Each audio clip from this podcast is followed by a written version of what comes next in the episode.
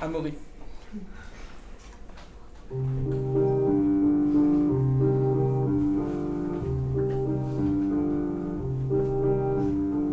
Commençons par le commencement et puis la poésie, un sentiment, ce beau récit.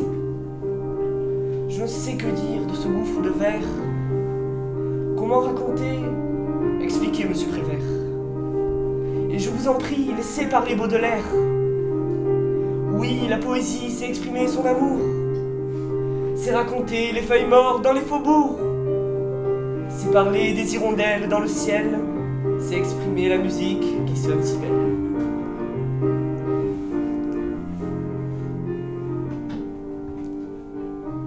La poésie, c'est tout bien sûr enjoliver. Comme une personne qu'on met sous de meilleurs traits. C'est une façon plus harmonieuse de s'exprimer. Et pour en remercier, Bellé.